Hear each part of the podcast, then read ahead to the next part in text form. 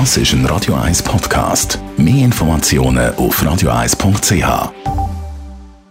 Radio 1 Literaturkritik mit der Christina Graf. Christina Graf, guten Abend. Guten Abend, Jonas. Babylon heisst das Buch, das wir heute besprechen, von der Jasmina Reza. Zuerst mal schnell, wer ist die Autorin? Ja, das ist eine französische Autorin. Sie hat eigentlich ihre Laufbahn gestartet als Schauspielerin und ist nachher zur Autorin von Theaterstücken, Romanen und Drehbüchern geworden und sehr bekannt damit geworden. Sie hat brillante Komödien über äh, ja, so die Pariser, vermögende Pariser Mittelschicht geschrieben. Um was geht es jetzt hier im neuen Buch? In ihrem neuen Buch gibt es das erste Mal einen Toten. Das ist neu bei ihr. Es geht wieder um die vermögende Pariser Mittelschicht. Sie bleibt sich treu vom Thema her. Es ist so, dass Elisabeth und Pierre in ihrer gutbürgerlichen Wohnung im 17. Arrondissement, die planen dort ein Frühlingsfest am Abend und laden etwa ein Dutzend Leute dazu ein. Darunter sind auch der Jean Lino und Lydie.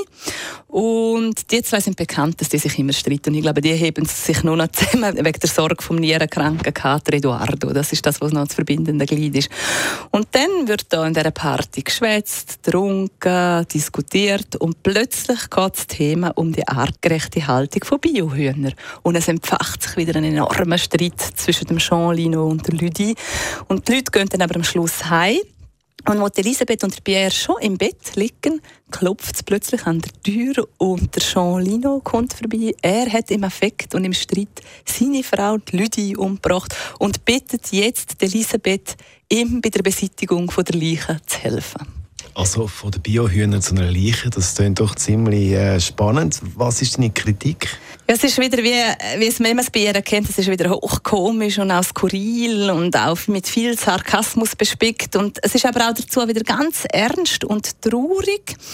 Es ist wieder wirklich auch so, wie sie die die Situationsdramaturgie, sagen wir, also wie sie die Situationen kreiert, das macht sie wieder einmalig. Da hat man wieder äh, wirklich, ein, äh, hat man den Lacher sicher.